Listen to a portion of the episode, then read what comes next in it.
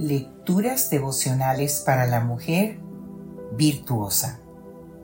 Cortesía del Departamento de Comunicaciones de la Iglesia Adventista del Séptimo Día Gascue en la República Dominicana.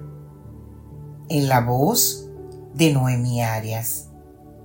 Hoy, martes 16 de enero del 2024. Yo también protesto. Antonio Muñiz Molina dijo, me gusta ese sentido protestante de la responsabilidad personal. En el año 1529, el emperador Carlos V envió una carta a los príncipes europeos que se habían convertido a la predicación de Lutero. En ella los urgía a regresar a la Iglesia católica y abandonar el luteranismo. De lo contrario, los heriría a fuego y a espada.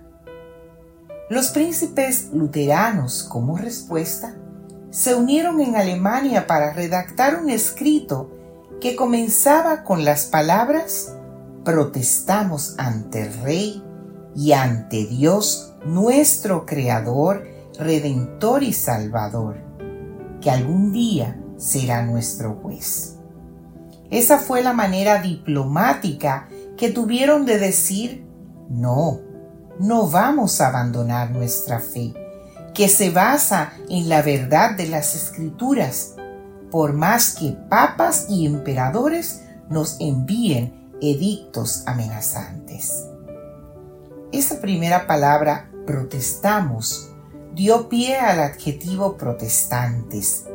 Desde entonces, el mundo católico pasó a llamar protestantes a aquellos cristianos que habían tomado la decisión de alejarse de las doctrinas y la autoridad del papado para vivir una religión personal basada en la conciencia y en el convencimiento derivado de la lectura personal de la Biblia en el idioma propio.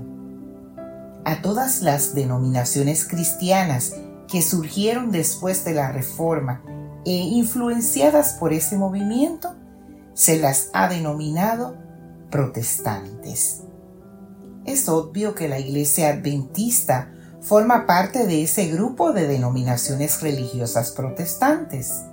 Y yo, como adventista que soy, desde que dejé el catolicismo hace 30 años, no puedo dejar de preguntarme si existe algo contra lo que protesto.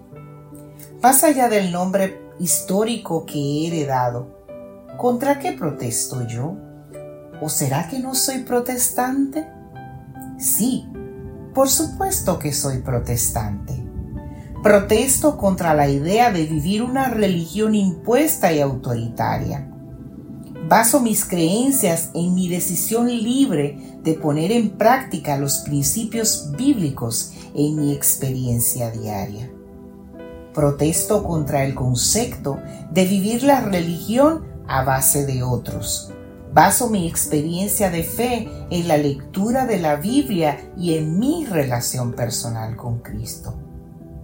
Protesto contra la creencia de que pueda existir algo aparte de la gracia de Cristo a través de lo cual pueda ser salva. Porque, como dijo Lutero, mi conciencia está cautiva de la palabra de Dios y no es seguro ir contra la conciencia. ¿Y tú? ¿Contra qué protestas? Al fin y al cabo, ser protestante es una responsabilidad personal, no una, una simple herencia histórica. El libro de Isaías en el capítulo 8, el versículo 20 dice, a la ley y al testimonio. Si no dicen conforme a esto, es porque no les ha amanecido. Que Dios hoy te bendiga, mujer.